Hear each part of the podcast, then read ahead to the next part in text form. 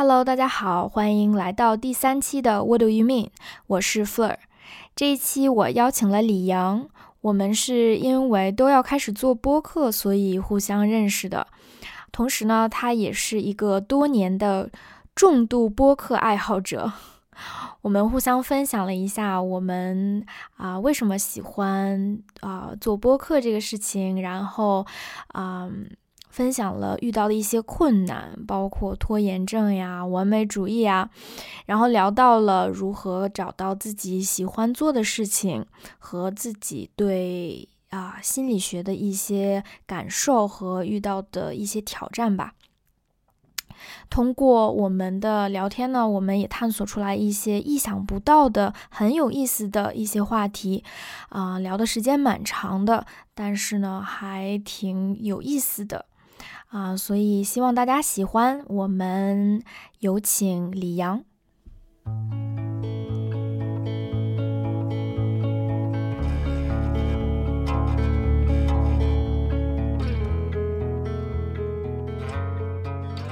我想，因为我们是通过共同比较喜欢播客，然后想开始录播客认识的嘛。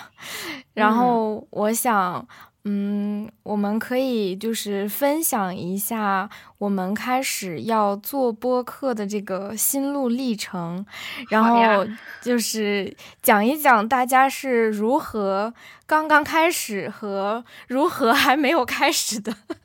好，可以吗？嗯，可以。对，反正我我可以我可以先来嘛，因为我就是听了。一段时间，然后，嗯，就是我在听播客的时候，有那么几期跟几个就是。呃，有那么几期，我会觉得，就是我跟他，就是录播课的人，或者对他们俩两个的对话，就是非常非常的有共鸣，嗯，然后就会我，然后我自己会觉得就是很兴奋，很很开心的这个感觉嘛，然后我当时就想，哎，我如果也能有进行这样一个对话就好了，但是，嗯。对，然后就想啊，我我可能会很就是很享受做播客的这个事情，但是开始的时候，我想了很久，我大概有这个想法，至少我觉得得有个一年半年的了吧，但是这个行动真的就是用了很长的时间，嗯，对，但是。我现在做了几期之后，觉得还蛮好玩的，特别是在跟人对话的这个过程当中，我觉得把它作为一个就是跟人对话的一个契机，还是一个挺好的，呃，挺好的一个理由。然后我还比较喜欢享受跟人说话的这个过程的。嗯，对，是，嗯。那你那边进行的怎么样了？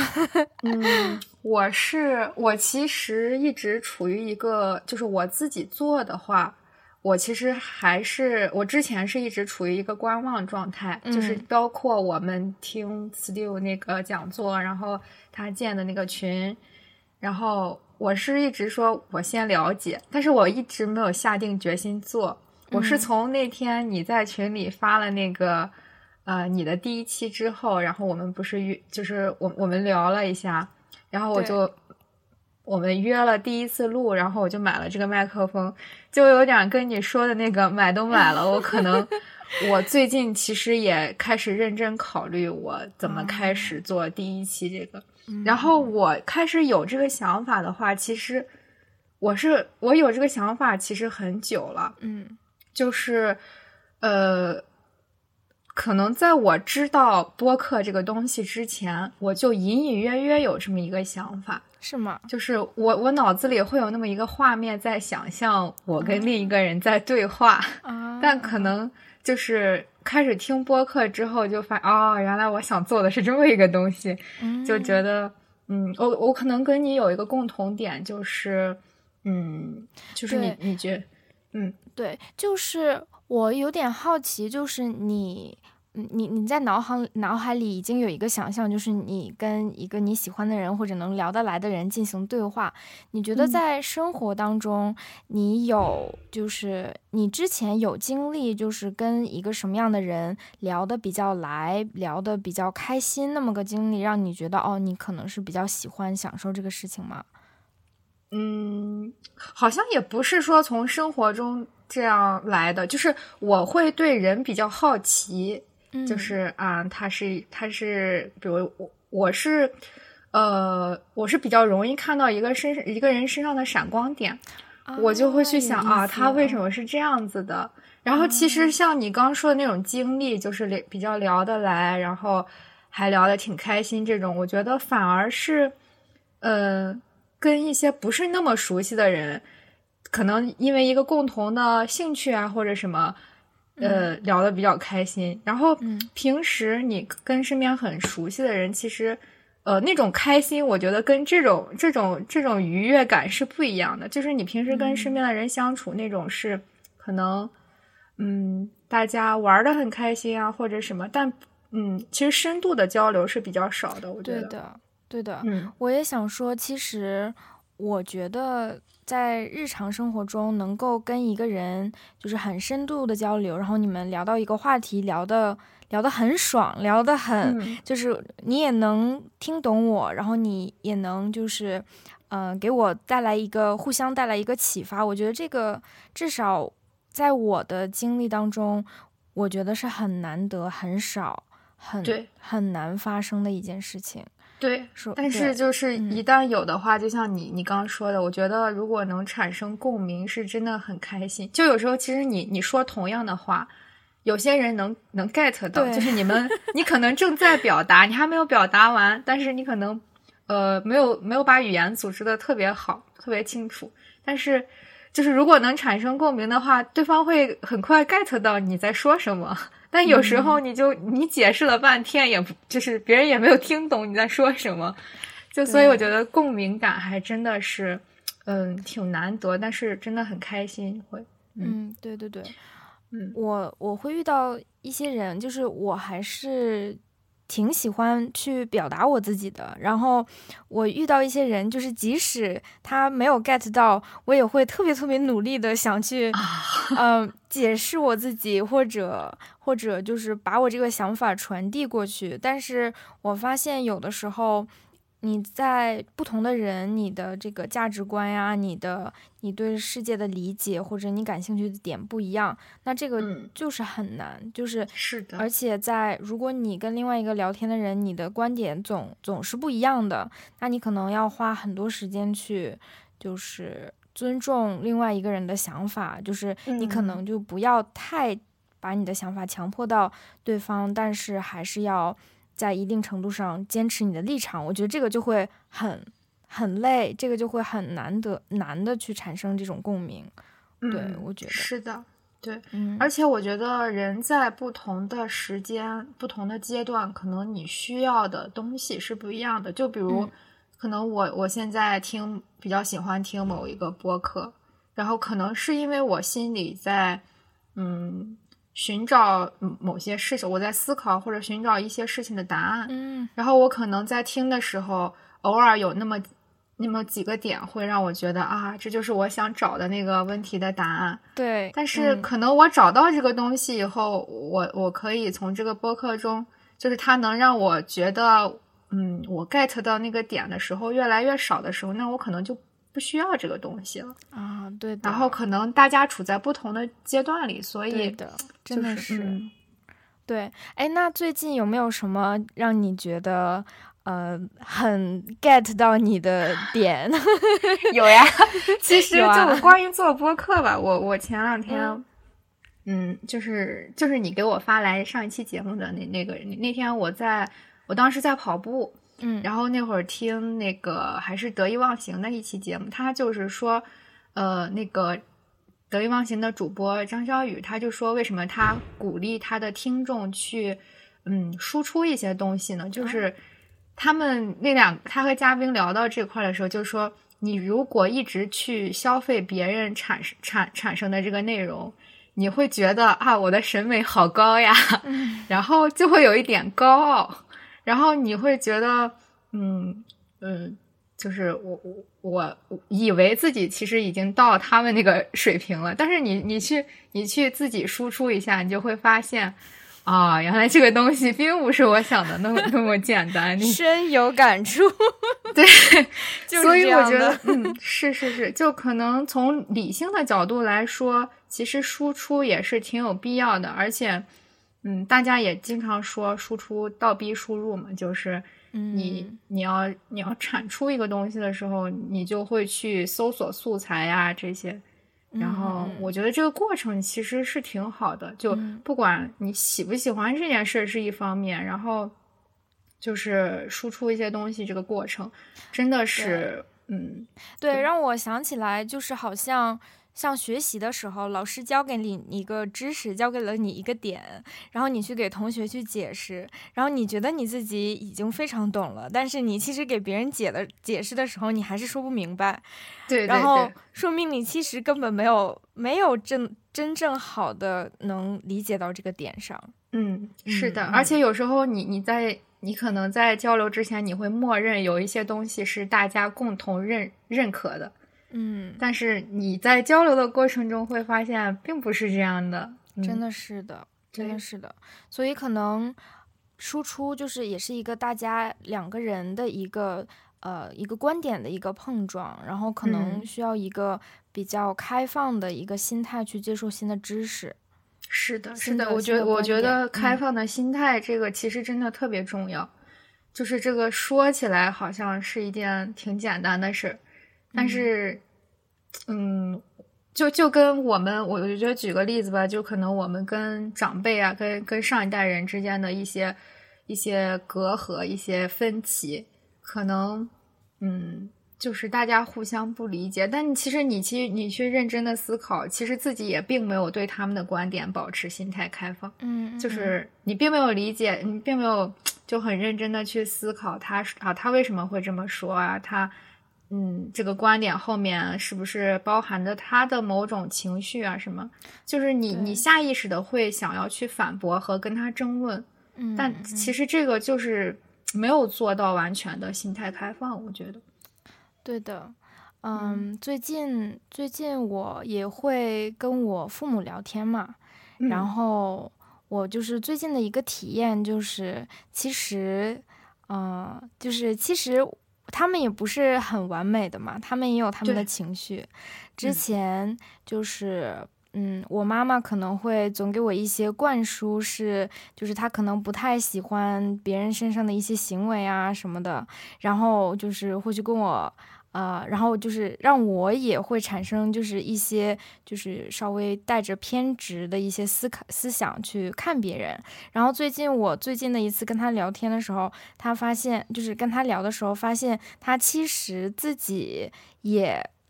嗯，他跟我说说他其实对他不太喜欢去这样去评评价其他的人，他可能有有的时候有一些自己的情绪啊，有一些自己的。呃，焦虑啊，然后他是去想用这个去掩盖他的这个他这个负面的情绪，然后我突然间就我突然间就明白了啊，原来原来我对一些事物的一个偏见的一个呃看法是，其实是没有没有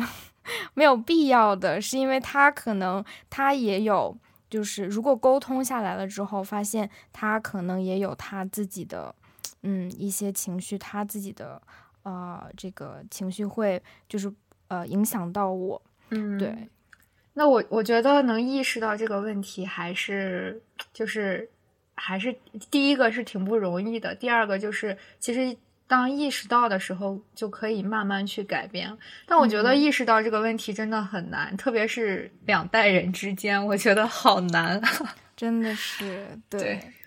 嗯。哎，那我记得刚之前我们说，因为就是说做播客的这个事情嘛，然后我记得我们上次说说那个我们为什么迟迟没有开始，然后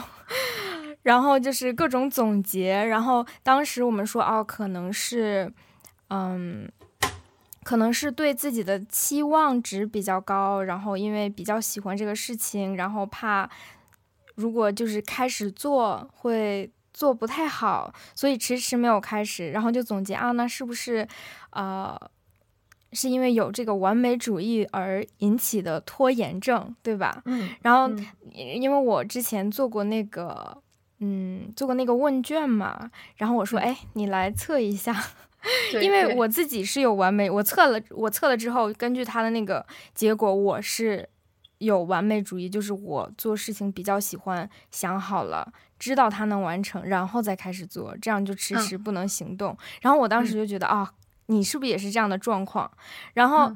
然后你做完了之之后，发现发现是不是是吗？对，就是对我我我那个我的结果就是完美主义那一个，他他是我我是正常的，我不是我不是完美 主义，是正常的。对，但我觉得就是播客这个事儿，其实我我觉得我主要还是嗯没有不是因为拖延。但我是我平时是一个挺拖延的人，哦哦哦，呃，我然后我一直认为我的拖延是跟完美主义有关系的，但是那个结果就让我觉得，嗯，这个锅没地方甩了。对，那个我挺喜欢那个完美主义测试，呃，我不知道他是不是就是像我们这个卢美文，他是这个。一个心理咨询师嘛，我不知道他是他自己呃编写出来的，还是他有借鉴了。他肯定也有借鉴一些，就是啊文案、文献啊、资料之类的。但是我还蛮喜欢他的这个测评的，因为他首先他会就是有一部分的嗯问题是关于你是否对自己的要求很高，然后是否有完美主义。还有一个地方就是。你是否有这个极大的落差感啊？对对，然后，然后就是，假如说有完美主义的人，他对自己的要求特别的高，嗯，然后落差感就是我是不是经常觉得我没有办法完成我对我自己的期待，或者这种完成高要求？如果如果落差，如果又有完美主义。又落差又很高，我总是完不成我心中的这个想法。其实这个会就是让人还蛮焦虑的。嗯，对。那你焦虑吗？我我是我是完美主义，但是低落差，就是对我其实是就是没有很强的落差感。然后他当时我去参加他的那个线下沙龙的时候，他说他自己也是完美主义低落差。他说这样的人。嗯，我跟他也不太一样了。他说他自己，他说他自己这样的人就是会把自己累死，啊，就是他是一个工作狂。但虽然我觉得我不是，但是，对，所以那你是就是没有完美主义，但是没有，但我是高落差啊，你是高落差，对，嗯嗯嗯，那你你自自己之前没有这种感觉是吗？啊，我其实这个落差感是有的啊，就是我觉得这个落差感可能主要来源于，也跟我，我我我我也不是很明确的知道它是这个这个落差是怎么来的，但我觉得我的拖延，其实我我后来仔细思考了一下，主要是，就如果一个事情做的比较顺利的话，我其实是，嗯，可以把它。就是正常的完成的，但我如果遇到困难，就特别是像写论文呀、写作业这种，就是如果有一个我我知道那个事情对我来说解决它是挺痛苦的，我就会一直拖着。然后我也知道它挺难的，我就是我觉得是有点逃避，就最核心的东西还是在于逃避。嗯，那是你已经开始了之后，你觉得这个东西挺难的，做了一半，还是在你开始之前你？想象到这个东西是很难的，开始之前吧。开始之前，嗯，其实你在拖的时候，你是没有这个意识的，是啊，我我我是觉得那个难，所以我不去做。就是当比如说我我下周要交个什么报告呀、论文啊、什么作业这种，老师布置完的时候，我会说，啊我知道我这个拖的毛病，我要赶紧开始做。但是你就算坐在那儿，你开始去做这个事，你就是没有想法，就就是非要到那个截止日期之前，你脑子才开始转了。我是那种感觉啊，有意思。我一般在这种情况下的时候，你知道我怎么办吗？我会，如果假如说写论文的话，我实在写不出来，我就先写一句话，就是啊，不不管它好还是不好，我先写一句话，或者先写一段。它其实，我觉得他可能其实并没有那么差，就是，就算即使他很差的话，我也有一种莫名的成就感。你看我，我已经有写出来有有一点了，所以总比没有好。这个时候，我的这个可能焦虑感啊，或者是这个不想做这个事情的情绪，好像一下子就会少很多。嗯嗯，可能更容易进入状态吧。啊，那我觉我觉得你可能并不算是一个比较拖延的人，是吗？因为你知道，对我们来说，就是最难的点就在于先把那个，就是啊，我就随便先写一句话出来，我就是写不出来。你我我最近其实，我不是上次跟你说过，我参加那个就是那个头马俱乐部，嗯，然后我就发现，我每次在呃，我我每次报了这个被告演讲的时候。就比如他他我们是每周三的例会，那个去去演讲，然后别人我可能有一些人在这个周末他会把演讲稿写出来，我不行，我就算很早开始构思，我只有到周三那一天。我才能出来比较好的点子，就在这个时间之前。现在我我以前会焦虑，就是说啊，我周三有那个事情要做，然后我可能我周六周日，我就觉得我我怎么我想不出来怎么办？但我我现在可能跟之前相比，我不焦虑了。我知道我的脑子会在最后时刻把这个东西给想出来的，就是没有那么焦虑了。其实我觉得。我我觉得这样也不算是一个不好的事情，对吧？其实每个人的，就是每个人的运转方式，每个人做事情的方式都不一样。假如说你知道你这个人就是头一天晚上文思泉涌，就是灵感灵感满天飞，那你运用好这一段时间，把把把该做的事情安排到安排到他之前最后一刻也没有，如果不是那么重要，说一定。容易出差错就不可以的话，我觉得你又不焦虑，这其实是一个挺适应的一个处理的方法，是不是？对，是，但是我觉得在某些还是要看你的任务类型，像这种演讲呀，这种我觉得是 OK 的。就我其实还蛮享受，就是最后一 刻满我虽然有点不愿意承认，但我我想了一下，我可能真的还蛮享受，就是。在最后，我可能每次在在参会之前，如果是线下的话，我在公交车上，我还在想我的稿子啊。然后我可能还在公交车上，我会添一点东西或者减一点东西，我在心里默默的想。然后结果你讲完之后，感觉反馈还不错，就其实那种感觉还挺爽的。对对对，挺爽。但是如果是写论文的话，或者做科研，我觉得就是你你如果平时就我我现在就有点这样，就平时养成这样的习惯了。嗯，这个其实是很难改的，就是你知道这件事很重要，应该提前开始。但是，即便就是像写论文这种事情，我觉得拖到最后，你质量肯定是不行的。你可能可以写出来，但就对这种做科研啊，类似这种事情，我觉我觉得还是还是得改一改，就这样。嗯，你出不来好东西的。对，那像所以你们在写论文这个过程过程当中，完全都是自主的，是吗？会有导师给你就是放一些 deadline 什么的吗？呃，老师不会给明确的 deadline，他可能就是说催一催你，你尽快做啊什么。我我我目前还没有完整的写完过一篇这种论文。我刚刚说的这种，可能就是作业上这种论文啊，就是一些小论文，嗯。啊，这样，嗯嗯，因为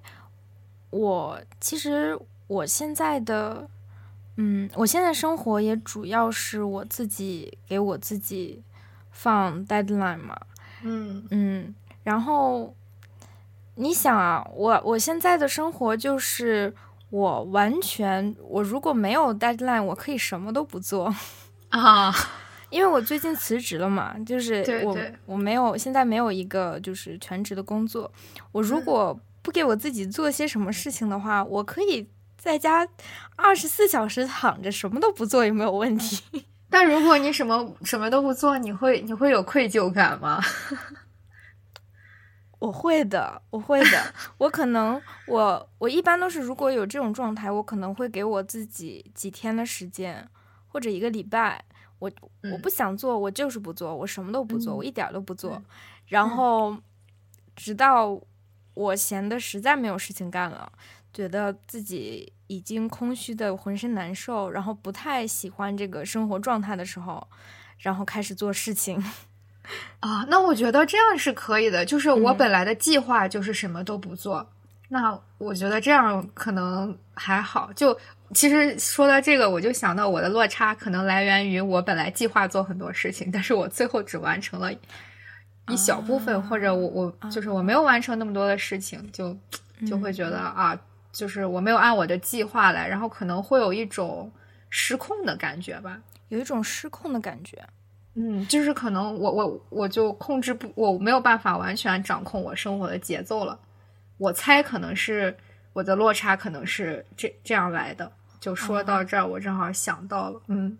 我之前看过一本书，你知道吗？就是一个那种工具书，叫《习惯的力量》。我看过啊，你看过吧？嗯，我看过啊，你也看过，所以对我就是在我就是在想。呃，我在想这本书里面讲的东西哈，嗯，他说你，你记不记得他说养成习惯比较，他有那个三个步骤嘛？首先是你先计做一个计划，然后你去做这个事情，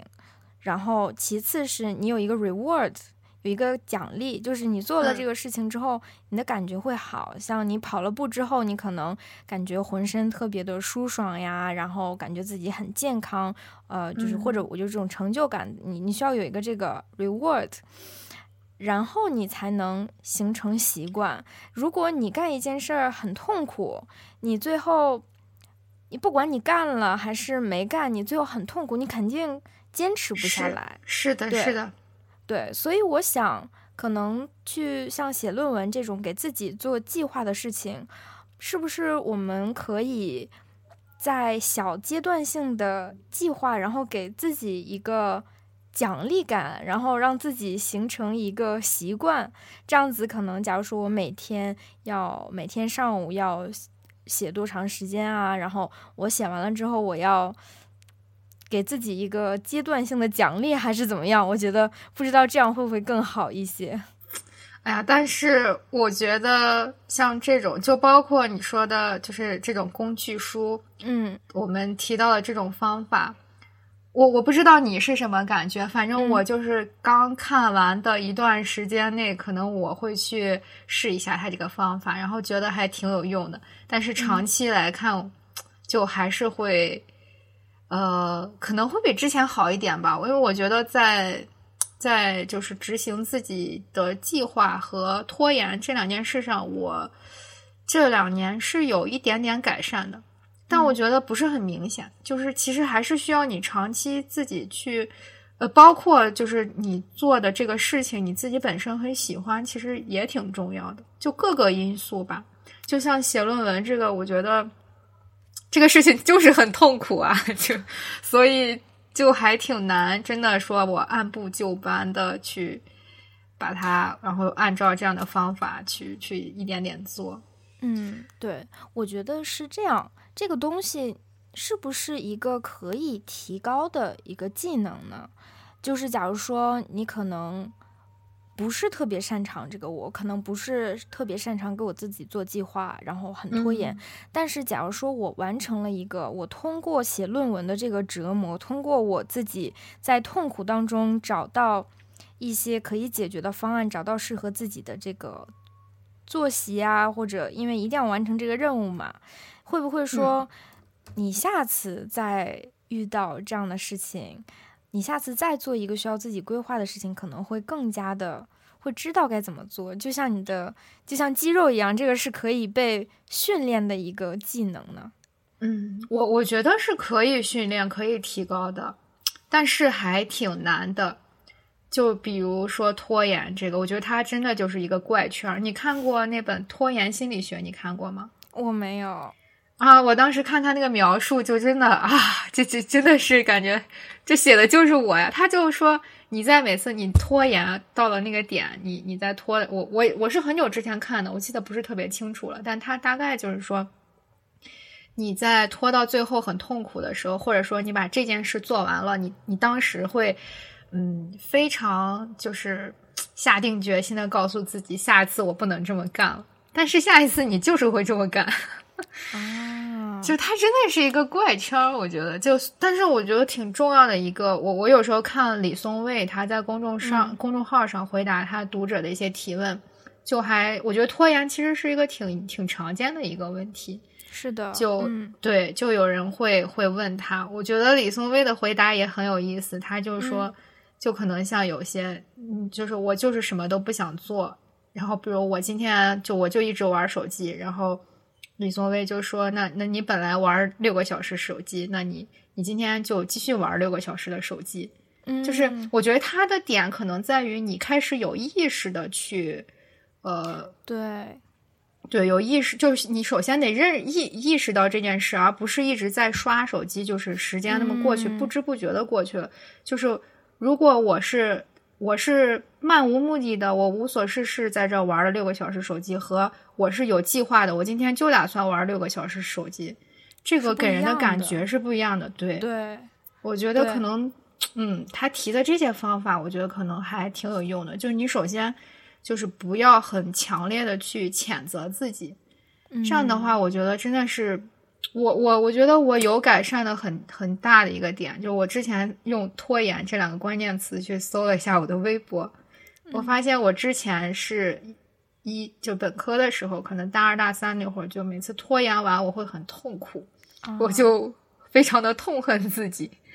但后来我就不纠结这个事儿了，反正我这个任务完成了，那拖就拖呗，我就是这个样子。就你接受这件事之后，反而会变得好一些。反而就不拖延了，是吧？反而你会更好的去面对这个事情，对，就没有那么的，嗯，那么的拖了，就是可能会比之前好一点吧。但总体而言，我还是挺拖延的。嗯嗯，对我那天看到有一个人说说那个，呃，如果给你你本来是半个小时能做完的工作，我给你一个礼拜，你其实。呃，相比给你半个小时时间去完成，其实你一个礼拜把它完成，跟半个小时完成的这个啊，这个 quality 质量是差不多的。是的，其实好不到哪去，不会更好。对，对，对，对，真的是这样，对吧？我我有一个同学也是，就是他呃，因为之前他导师要求他去学一本书，那本书还挺难的，然后就让他每周。去给导师汇报，就是讲一下你这周，比如你学了第二章，你来给我讲一下这个内容。然后他就是，呃，这一周可能前半周会过得相对轻松一点，也在学，但是就是好像总觉得学不进去。嗯。然后到后面几天，他就突然能学进去了，我就特别理解他那个感受。然后去年有一次，就是他周五给老师汇报，然后周四晚上他差不多通宵了一晚上。然后他就说：“哎呀，我要是不拖延，我就能，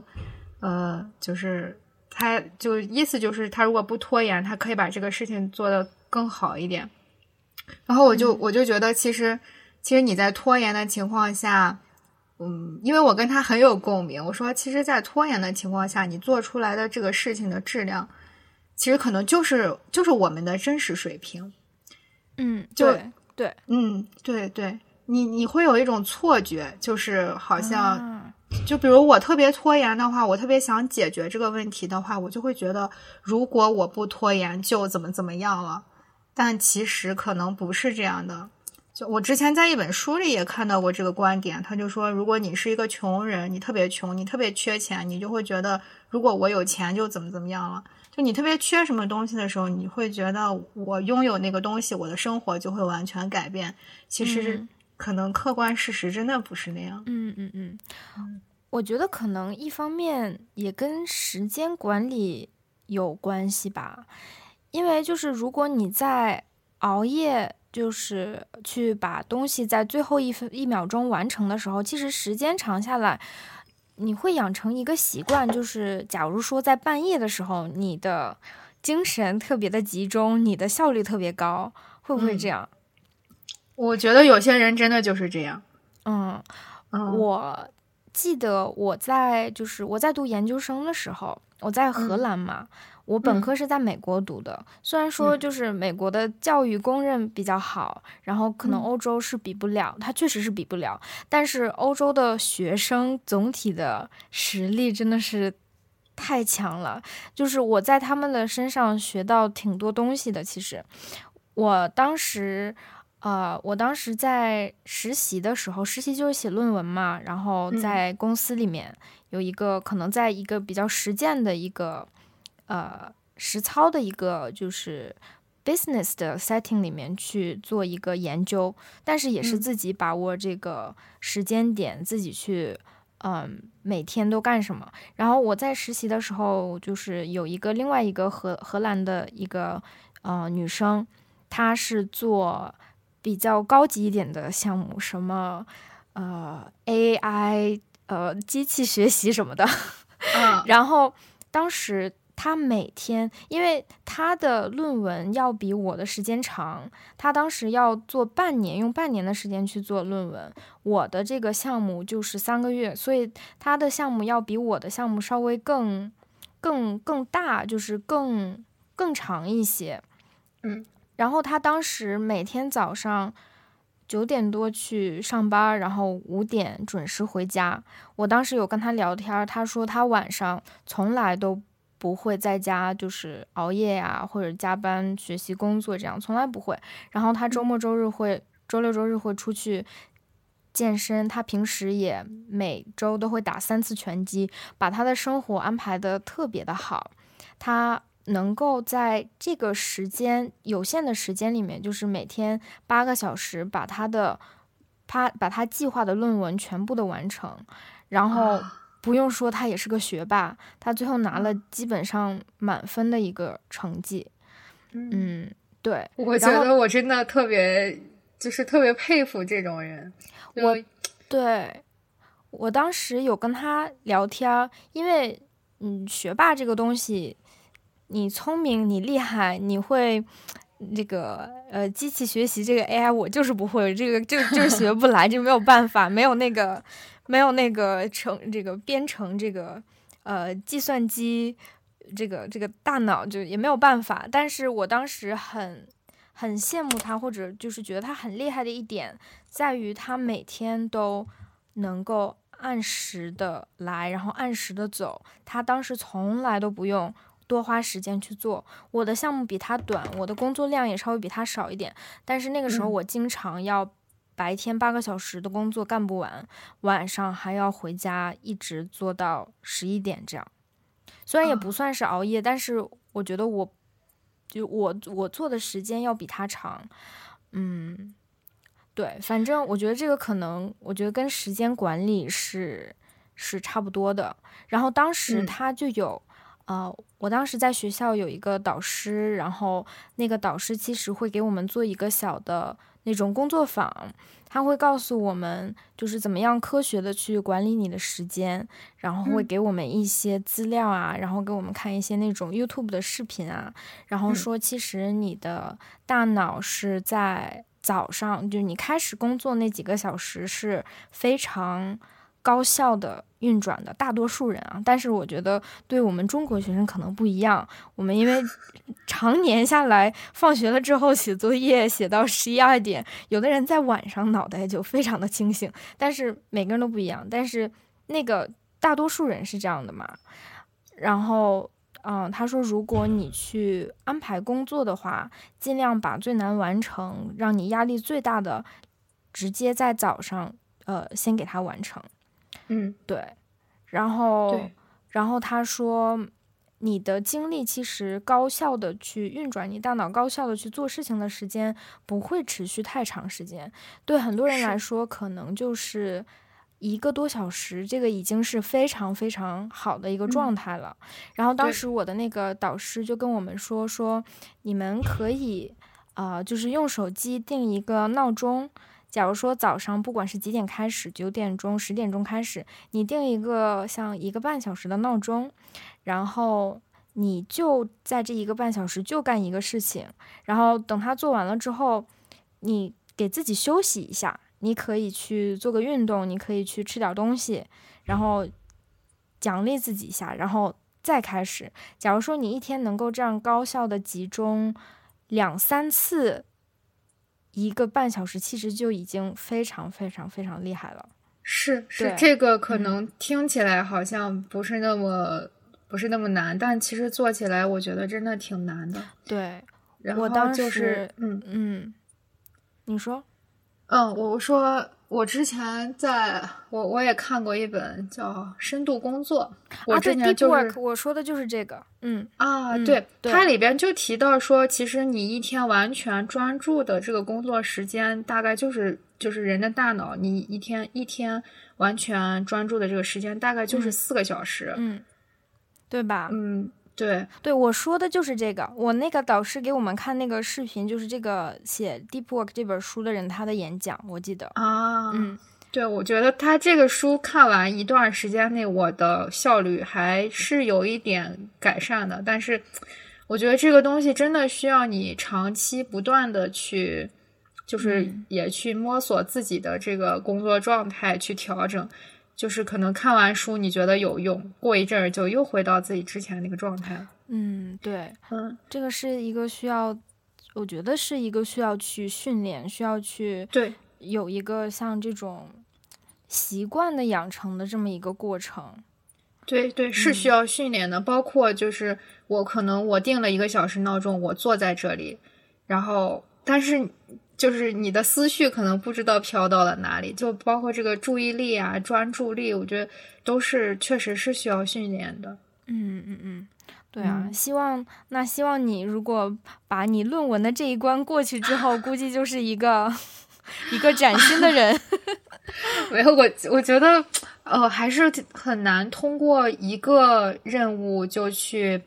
改变自己长期以来的这种习惯的。嗯，然后我觉得这种能坚持，就是说他很，就是很很按部就班的一步一步完成工作，就像你刚才说的那个很自律的那个你的同学，我觉得这种人就分为两种，可能一种是他真的就一直养成了这样的习惯，他可以嗯把自己的时间管理的很好，然后还有一种，我有一个朋友，就是他真的很喜欢他做的那个事情。哦，呃，他是在一家。国企工作，嗯，然后他从小就特别喜欢编程，特别喜欢编程，嗯嗯，对，然后他真的是自己就是在工作之余，他做了，就是他一直在学习他编程这方面的东西，机器学习啊，就是人工智能啊，各种。然后我感觉好多次我问他，你你在干嘛？他他就说我我我在编程，就他是真的很喜欢，你能完全，我觉得就真的。热爱这个东西就真的很神奇，你你没有办法假装自己喜欢一件事，然后你也没有办法掩饰自己喜欢一件事啊，没有办法掩饰自己喜欢这个很有意思，你你 你你也是藏不起来的，就是藏不住的，你就是会被那个东西吸引啊，你就是你就是藏不住的，然后你也是装不出来的。希望我们每个人都能找到那个藏不住的爱。找 找到那个藏不住的喜欢，好幸运的一件事啊！对，我觉得真的能找到自己就是特别愿意去做，而且其实有时候爱好你把它变成工作以后就没有那么喜欢了。但我我觉得我我那个朋友就是是吗？我我觉得他真的这种很难得，就是我我是很少见到这种人，就是真的喜欢的。我就一直愿意去做那个事情，我不会觉得我在工作，我就是很开心，就那种感觉。我觉得是这样，如果把爱好变成工作的话，其实我经常会想这个问题，对吧？因为，因为你你在寻找你喜欢做什么工作的时候，很重要的一点就是你喜欢不喜欢嘛。嗯，如果很多人会考虑说把爱好变成工作，我我的想法就是，其实。它只要是工作，他总有一部分的东西是你不喜欢的，即使他是爱好。是的，可能可能大部分都是你不喜欢的。我想啊，我想，假如说他编程的话，他即使很喜欢编程这个东西，但是可能在工作当中也多少会做一些老板派的任务呀，多少会做一些比较无聊的一些啊，嗯，一些阶段性的报告呀，什么肯，我觉得肯定肯定也会有的。可能他是辅助，我猜想啊，辅助他的这个。在编程方面的这个专业技能，他一定会做些其他的，像对，像我就是我就是很喜欢心理学嘛，但是我看到很多像啊像卢美文啊、Steve 呀这样的人，他其实在也不是完完全全的在做他真正最享受的那一部分，可能有一些事情也是他不得不去做的。但是可能总体上来说，是你你做了一个你相对享受的事情，可能像你说的，不是那么容易的去拖延啊，不是不会那么痛苦，所以你即使痛苦来了，你可能会更容易去承受下去，你更容易坚持做这个事情。对，可能因为这个事情是喜欢的，所以你愿意为他忍受一些你不喜欢的部分。嗯，对对对。哦，那那你觉得就是其实我你刚刚说到就是心理学，我我就想到其实之前也想问你的一个问题，就是嗯，其实我觉得身边可能说自己对心理学感兴趣的人还挺多的，嗯嗯，但我其实我有时候会想，这个对心理学感兴趣是对自己感兴趣呢，还是真的对心理学感兴趣？嗯，我觉得这个是个好问题。我觉得可能从我们业余的角度和你从专，因为你你也是本科是学心理学的嘛，嗯，我觉得可能从你的角度会有一些不一样的感觉。我有我有的时候我会考虑这个问题。首先，我觉得我们可以定义一下，就是什么是心理学。就我们在说对心理学感兴趣的时候，说的是什么？哈，嗯嗯，我我因为我在大学的时候。我对心理学的第一印象是，啊，它是一门科学，就是至少是我的这个角度吧。假如说你如果是学的心理咨询啊，或者是一些人文的学科，可能还不一样。我的角度就是一个从本科的角度，一个比较广泛的一个心理学。嗯嗯，因为我当时就是。对他的理解就是它是科学，我接触到的很多东西，你看我们当时学了很多的统计，很多的实验方法，嗯，怎么样去能够科学有效的去证实一些理论呀？然后其实这些东西对我来说都是蛮枯燥的，就是我没有我不知道哦，原来心理学是还是需要做这些。呃，当时对我来说无聊的事情，对吧？因为有意思的事情可能是去讨论人啊，讨论我们的这个思考呀、情绪啊，这个对我来说是有意思的。但是当时经历了一开始其实是经历了这些比较无聊的这个事情，然后慢慢发现，其实，嗯，心理学是一一门科学，就是这是我从我学到的东西的角度来看。没有任何一个观一个概念一个观点是一个主观的或者是一个一种分析。心理学不是分析，就是可能在咨询的角度上，心理分析是一种呃切入了解人的一个方法吧。但是心理学它不是分析，所有的概念和理论都是由呃科学证实得出来的，对。然后我觉得我喜欢他，是因为我自己在我自己有很多很多的对我自己的困惑，嗯，而且是积累了，就是从小长大积累了一段时间的这个困惑，我没有办法得到一个，嗯，得到一个解释吧，或者我得到这个解释，我的猜测，我对我自己的感受的猜测，可能也不一定是完全正确的，但是。在我学习心理学的这个过程当中，我会学到一些啊概念，学到一些知识。这个知识它是科学证实，它就是真实存在的。像像就是像我们就是真实存在的一个事实，像这种白天黑夜一样这种。或者像地球是圆的这种，是它就是真实存在的，所以对我来说是一个没有更强有力的呃东西去告诉我说，哦，你的困惑，嗯，它的它的就是它的答案，它的它的解答方法是以下的 A、B、C，没有更没有对我来说更强有力的办法去解去去告诉我我为什么会有这样那样的困惑。嗯，你知道这个意思吗？嗯嗯，对，嗯，然后当时可能会学到一些，嗯，假如说我们的情绪是怎样产生的呀？然后假如说，嗯，我们如何跟他们就是共处呀？然后可能，嗯，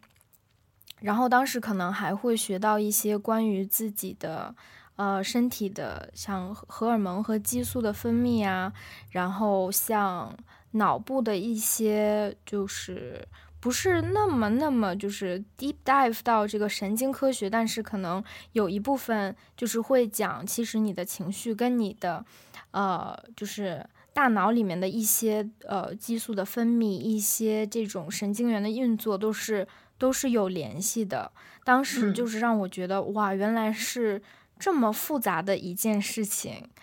我可能之前认为就是像我的，我有一些不好的情绪啊，或者一些不好的东西，可能就是我在我的脑海里面主观臆造出来的，或者跟我的性格有关系。但是知道了这门学科之后，发现它是一个比我想象当中更复杂、更、更、更多面的一个一个东西，就是帮我。解释了很多我的困惑，而且是从，呃，是从一个比较科学、让我非常容易信服的一个角度，嗯，然后系统性的让我能够更了解自己。对，所以可能可能大多数人对心理学的这个兴趣，还是起源于对自己的一些困惑吧。嗯嗯，而且其实我你刚刚嗯嗯，你你刚说到的时候，我觉得其实很多人对心理学还是有一些误解的。嗯，就是感觉就是一些比较鸡汤的东西啊，什么这种，对，就会。但是确实，我觉得有就是劣币驱逐良币这个现象在哪里都是有的，就是有一些可能不是专业的人，他去做一些东西，然后。就会有一部分人接收到他这个信息，嗯，然后就会觉得啊，这这个就是心理学。然后我我我记得我有我有一次跟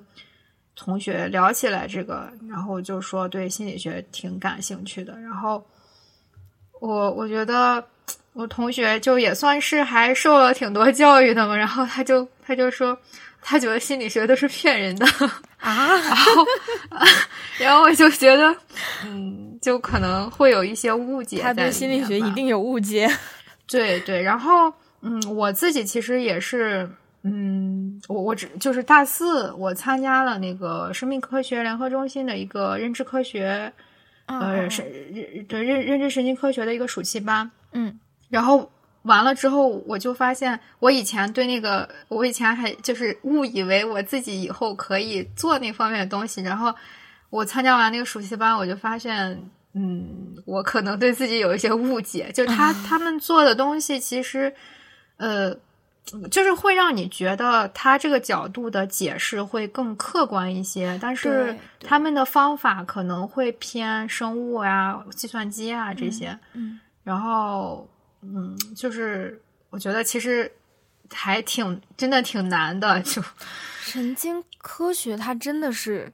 科学，它就是像生物那种科学一样，它是非常客观的去探索。嗯，可能我们大脑的运作跟我们人的一些认知上面的联系。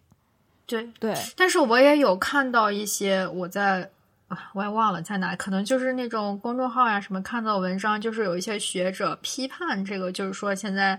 心理学做的就都是就是越来越偏可能认知神经科学或者就是偏这一方面，然后就觉得传统的一些东西做的人越来越少了，然后他觉得这个现象也不太好，然后会这样吗？我我我就是我不知道，但我看到有有一些学者是这么说的，然后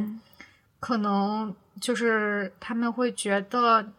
但但是其实从从我的感觉来说，确实会觉得，你如果只是做行为实验的话，好像好像给人感觉那个结论总是有一点弱，就是好好像就感觉人家那个通过就是什么呃。一些生物学的方法呀，或者什么做出来的东西，好像就感觉那个好像从从我一个外行的角度来说，我会觉得啊，那个更厉害一些，就是会有这种感觉。我觉得，我觉得确实是的。就是我记得在我在大学的时候，呃，就是有一些我在实验室里面，然后可能大家会讨论一些研究方法什么的，当时。假如说在心理学做研究的时候，有一些东西会用这种自我自我测评的报告嘛？呃，很多时候你去填一个自我测评，我认为我在过去的两周怎么怎么怎么样。其实就是像自我测评的报告这个东西是，它有它的弊端，就是这个是不准确的。我们人的记忆可能跟真实发生的事情。有一定的误差，所以如果你能选择其他方法的时候，可能呃不要去用这个自我测评。所以，假如说如果是一个就是这种一个呃曲线，就是一个呃呃从从哪到哪的一个这个度量标准的话，那我觉得可能如果真的像认知科学那样从一个生物学的角度去做一个事情，跟你去从人文。的这个角度去，那肯定是那一边的会更有科学性，更有更有说服度吧。嗯，对，而且对之前也有，就是说心理学以前的很多经典的实验，就说实验结果不可重复嘛。就其实这个也会可能让人有一些怀疑或者什么，就是。还是会觉得好像不是那么的客观，会有觉得有一点主观的那种感觉。对，我觉得，但是肯定是肯定是相辅相成的。很多很多就是一些，嗯，我觉得可能会有那种就是非常的学院派，非常就是重视客观研究那部分心理学的存在，也会有一些像。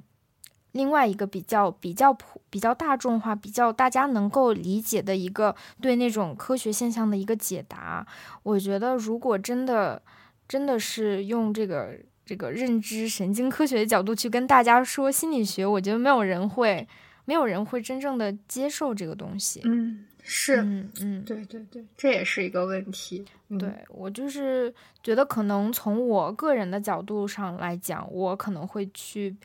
我比较更容易去接受这个东西是有依据的，是能让我信服的。如果是一个比较主观的一个见解或者分析，那我可能会比较，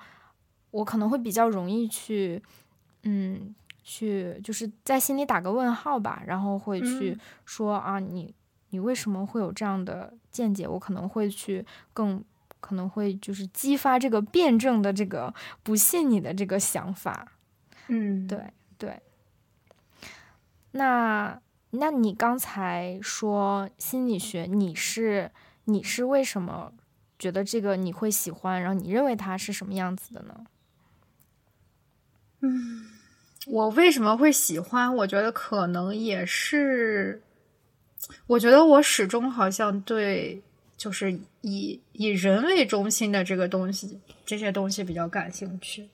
嗯，可能以前就是我我高中的时候就有有过，我上次应该跟你说过这个，就是其实就，但你那个感觉是很模糊的，你是觉得我对心理学挺感兴趣的，然后你说想去学，然后别人可能说啊这个不好就业啊，你就会觉得啊那就算了。嗯但我觉得就是对他的了解是其实是一直有的，就是从我本科的时候可能也会看一些，呃，然后包括其实现在大家聊很多原生家庭的问题，嗯，我觉得我对这个话题其实，嗯，我对这个话题的认知也是有一些改变的。就可能你，我我刚上大学那会儿，可能刚接触到这个概念的时候，我会可能会像呃很多文章现在写的那种感觉，就是嗯，把什么问题都觉得啊，这个这个是跟原生家庭有关啊什么。但但可能就有那么一种感觉，就是我知道了这个概念，我就什么都想往上贴。但啊其实你看的多了以后，会慢慢觉得啊，不是那个样子的。其实，嗯嗯，就是嗯，会有一些转变，然后可能，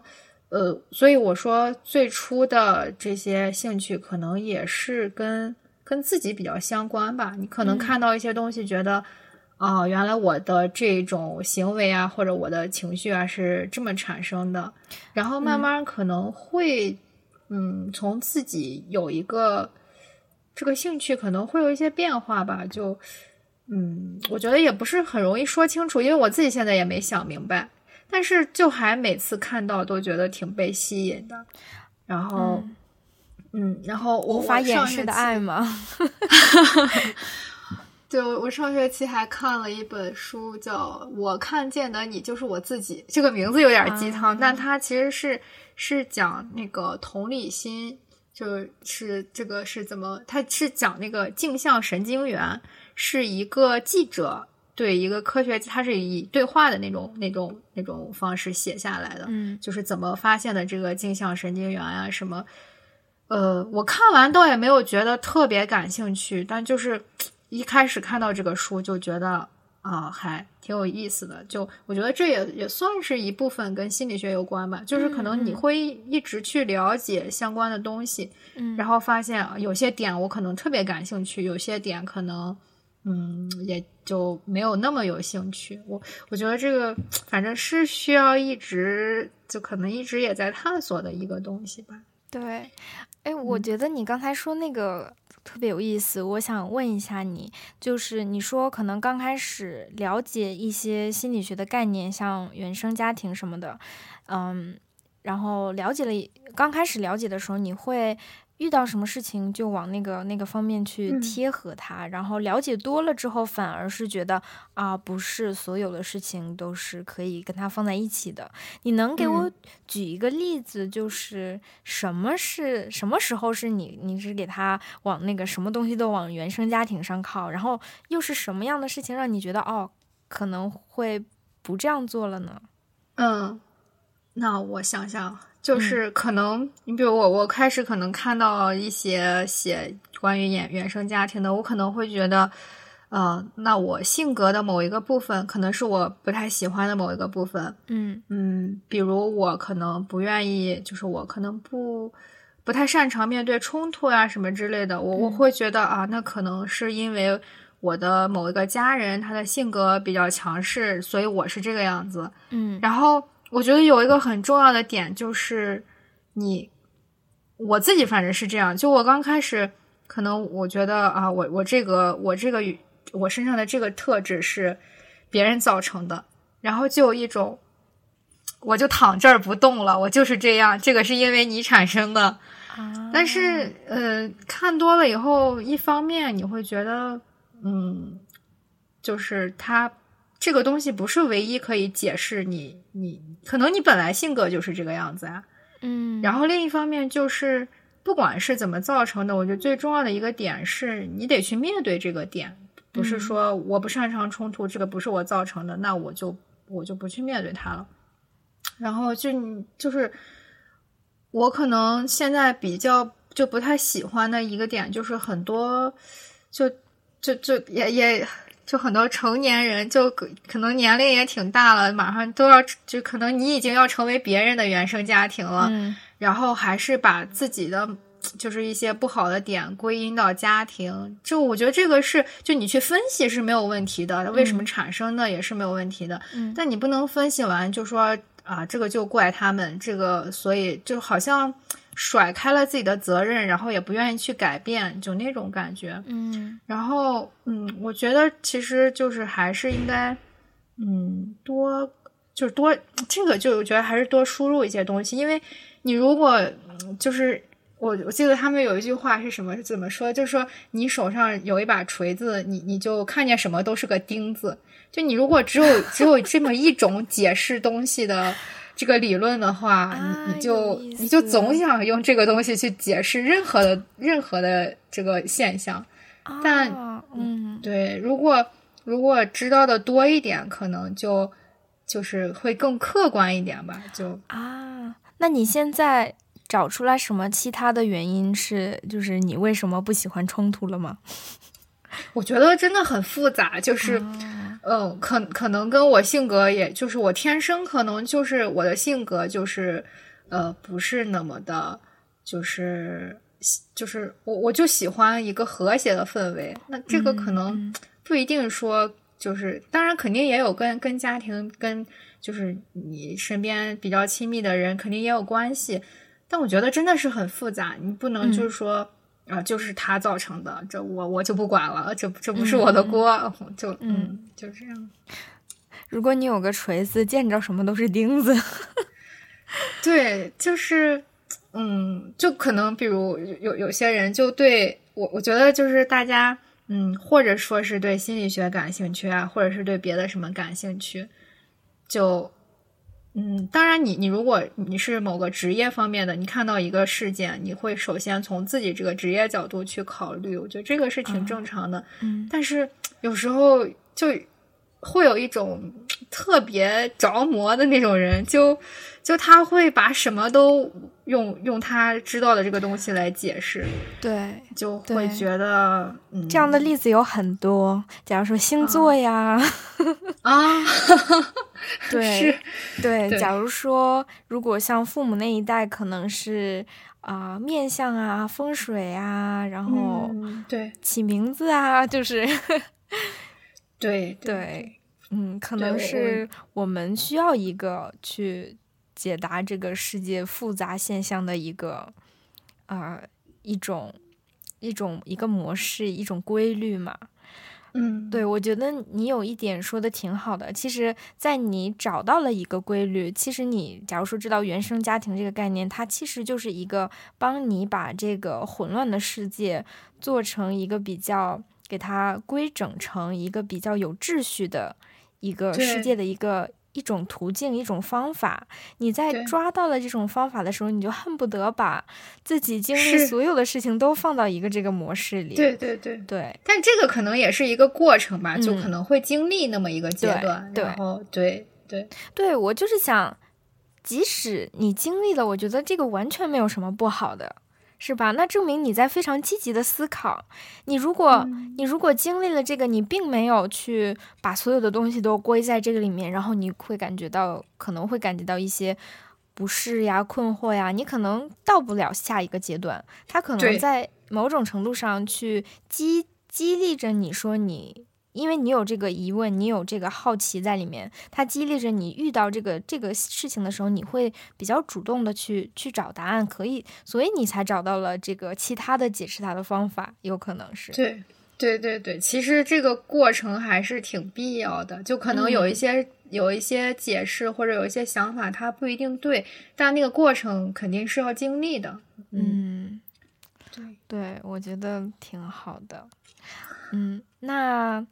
你觉得你现在是过了这个呃，就是刚开始有有一个什么概念，就呃就会比较喜欢你已经过了这个阶段了，是吗？也许过了吧。这个其实这些东西都是回过头来在想的时候才。才发现啊，我经历过这么一个过程。就如果你处在那个阶段中，你其实是我感觉是发掘不了的。哎，我也是这么觉得，因为你的这个问题，我有听过别的，就是别的做播客呀，或者做心理学这种呃推广者，他们有提提到，但是我一直就是不是特别理解，所以我当时刚才才会问你嘛，因为我觉得我。不太理解，是因为我没有可能没有体体验到，但是没有体会过。但是听你这么一说，我觉得我是有的，我是有的，但是我可能我根本都没有没有去发现它。嗯嗯嗯，对。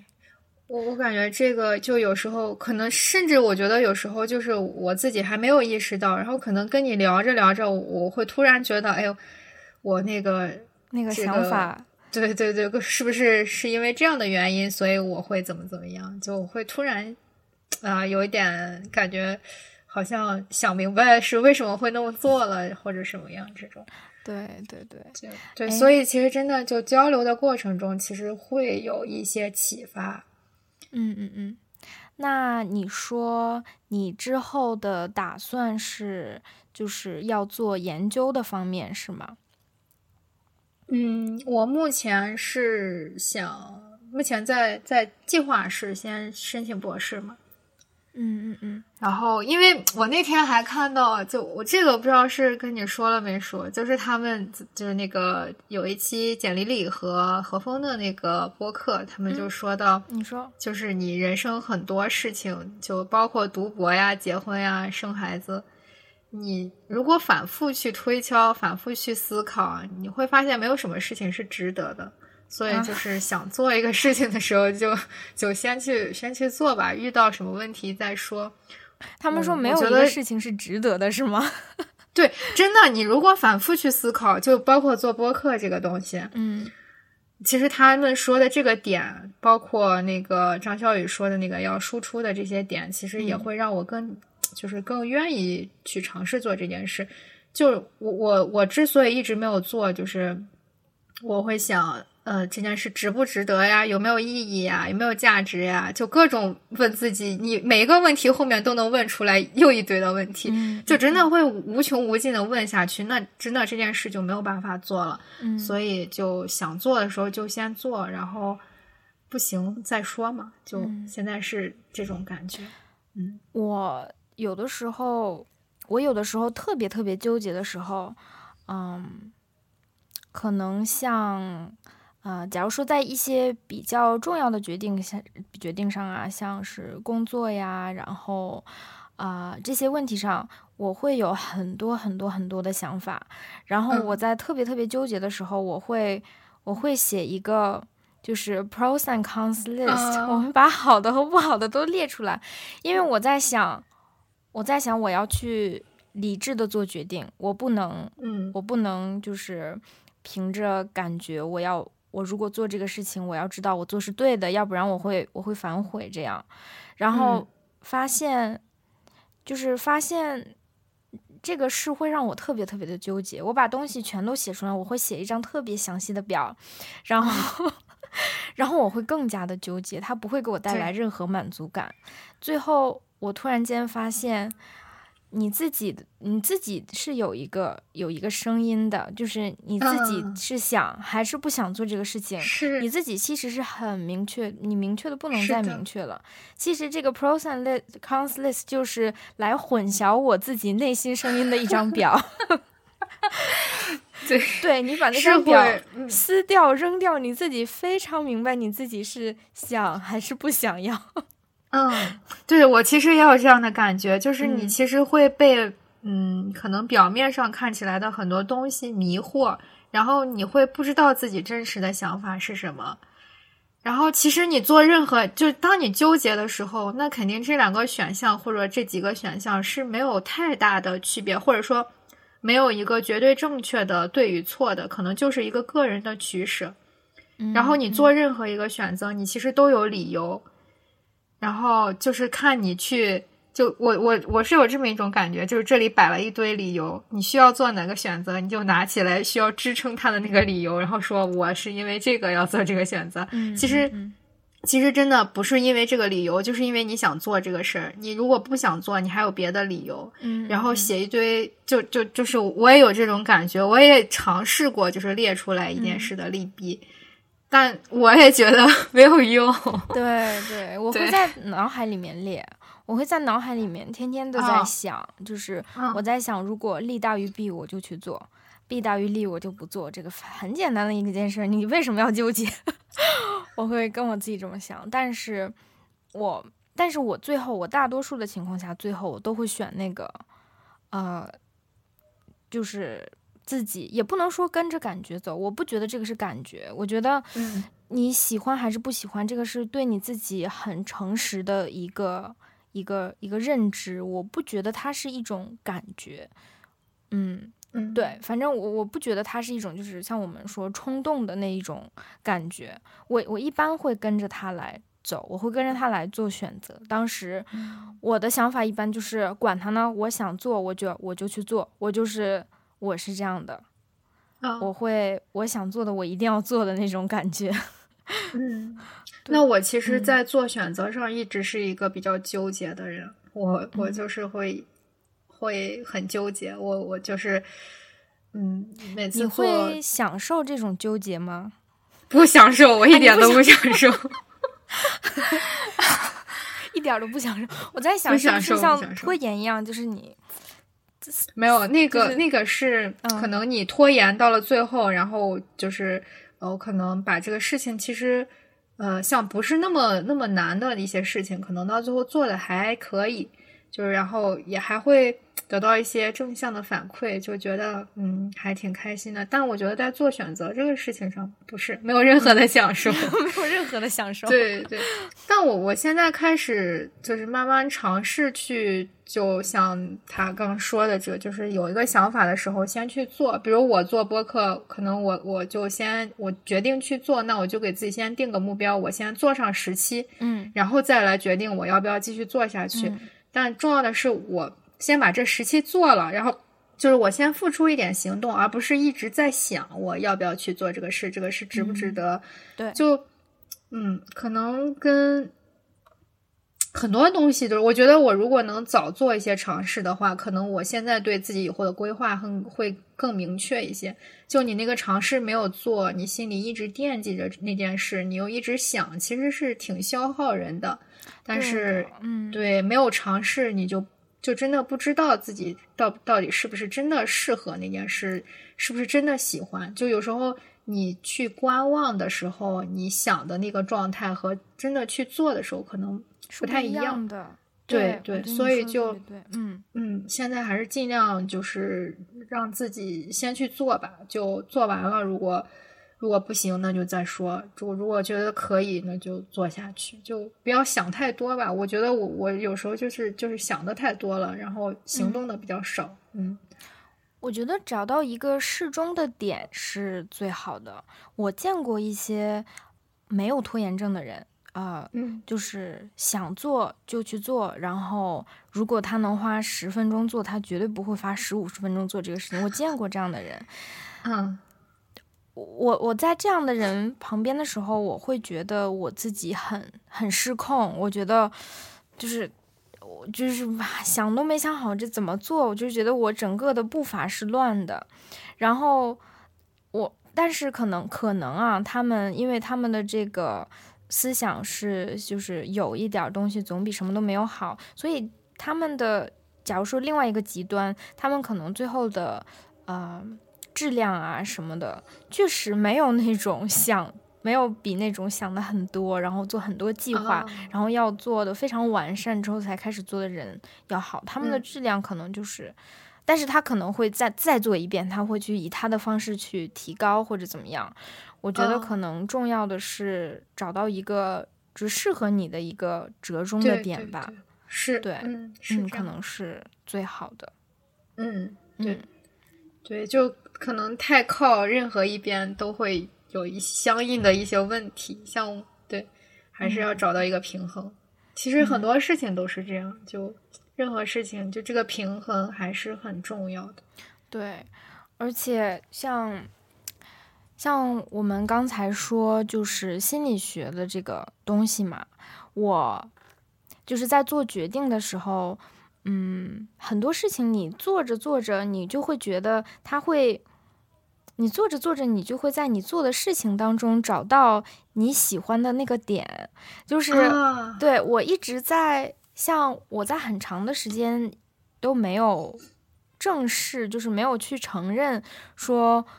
我可能会比较喜欢心理学相关的东西，我都没有有这个认同感。然后，那你当时选择专业是自己选的吗？是呀，我知道我喜欢这个专业，我喜欢，我比较享受这个学习的过程，这个是肯定的。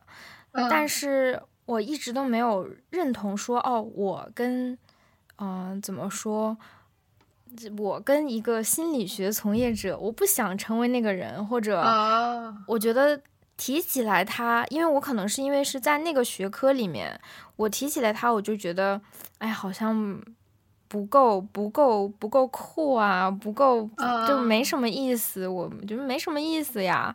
嗯。然后就是会干了一些其他乱七八糟不相关的事情，就是在假如说是在实习啊、工作呀、学习的时候，如果大家提到我的工作可能跟心理学没关系，但是可能会提到一些，呃，当时实习的时候会做一个，就是像以人为中心的一个，呃，那种服务设计啊，然后做一个产品啊，然后当时。提到呃，我们怎么样去了解我们的用户啊？然后从哪些角度去了解他？我当时就觉得，哎呀，好有意思 啊！就你其实还是对那个感兴趣，对。然后我才就是慢慢的，嗯，就是发现好像不想再去逃避这个事情了。工作之后也是这样的，就是很多没意思的点，然后遇到了一些啊，怎么样我们去。呃，怎么样去研究呃用户啊，研究消费者呀，研究他们对待呃什么奢侈品的态度呀，然后诶，遇到这些，我毕业论文就是我来跟这个有关的。对，然后也是这样慢慢的、慢慢的探索出来的吧。然后，对对，我我那天不是跟你说，我看到一篇文章，它就是它其实就是。呃，他写他是怎么怎么找到自己特别喜欢的工作的？他就是说，嗯，他会建立一个 feel good file，就是他做完某件事感觉很好的时候，他就把这个记下来。这个叫什么什么？feel feel good file 啊，feel good file 啊啊啊！嗯，对，嗯，然后然后他就就是做完一件事感觉很开心，或者从里边获得了一些呃比较正面的。感受，他会把这件事记下来，然后过一段时间他去看一下，去总结一下，然后看我喜欢哪一类事情。这是个好好的方法呀！对他这个可操作性挺强的，其实。对，适合那种想想去更有意图的去了解自己，想感知自己的想法，又不知道该从何下手的人。对对，嗯，然后他就是说，他也是辞职了，到第三次，然后就觉得，嗯，找到那件他想做的事了。但我觉得那个那个那个写这篇文章的人，他执行力也是很强。然后他就写了关于怎么样找到自己热爱的事情。其实当时就回答了我的那个困惑，嗯，就是我我我上次好像跟你说过，就是我在想，我是。就刚跟你刚才说的这样一样，其实你你一直没有正视自己，其实还挺喜欢心理学相关的一些工作的。嗯，我就在想，我是一直在发出信号，然后又忽略它呢，还是说我在逃避什么？然后他那一篇文章其实就正好回答了我的一些问题。嗯，就他说，你你要是真的喜欢一件事，你第一点你是愿意为他去忍受一些可能别人不愿意吃的苦。嗯。然后你愿意付出自己额外的时间和金钱去学习它或者去做它，然后还有一个什么，就是他写了三个点，然后还有就是关于他怎么找到自己喜欢的事，因为有有些人写的东西可能会稍微有点空，就是嗯，我觉得他写的那个操作性还挺强的，嗯嗯，就是嗯，对，反正就是去实践自己是真的喜欢还是想象中的喜欢。最有效的一点就是去做，对对对，而且你你还肯定是会会有一些调整的，就是他自己也是，就是我我可能以为是这件事，然后做了做，发现可能最核心的那个点并不在这这件事里，然后就去调整一下，嗯，但其实他还提到一个很重要的点，就是说他裸辞，就是他是有一一定的经济基础的，所以我觉得对，去找到这件事也真的是需要付出很大的代价的。是的，是的，嗯，而且虽然我们在说就是你喜欢什么呀，怎么样找到自己喜欢的事情啊，很就是是很重要的一点，就是是不能忽视 现实是允许还是不允许这个事情的。对对。嗯对，所以我会有时候其实会有点儿，呃，有点儿就有点怀疑我这个想法是不是太幼稚了，是不是有点儿理想化？然后我说这是可能还没有走入社会，还没有被毒打过，所以就会有这样的想法。可能真的你你面对一些现实问题的时候，可能根本就没有精力去考虑我喜欢什么事情了。但是你想，你现在有这个奢侈，有这样的一种奢侈去 去幻想，去去想象，我觉得其实这就是一个挺好的一个，是一个挺挺好的东西，就是说明你可能不太那么需要的被现实限制啊什么的，嗯可能就是其他人可能是没有这个机会的，也许。嗯，我我觉得就是怎么说吧，可能有些人，我我觉得其实很很多人在找工作的时候，就考虑可能工资呀，是就考虑一些现实因素。我觉得这个也也也挺好的，就是我我工作我就是为了赚钱，就嗯只要他真的是自己能够呃接纳这件事，就我我就是为了赚钱，我没指望从工作中获得什么成就感，或者说嗯我多多喜欢这个事，就只要我自己那个目标跟我的这个状况、现实状况是一致的，人心里不别扭，就不会有什么问题。就就怕是这种。哦，可能我我想从这个工作中获得什么，我我想做一件自己喜欢的事，结果我没有在做自己喜欢的事，就心里一别扭，对，就人这个状态就就好不起来。的，我们聊了多久了呀？一一个多小时，快一个半小时了吧？我的妈呀，真的。那我觉得那就差不多啦，嗯，聊这些。好呀。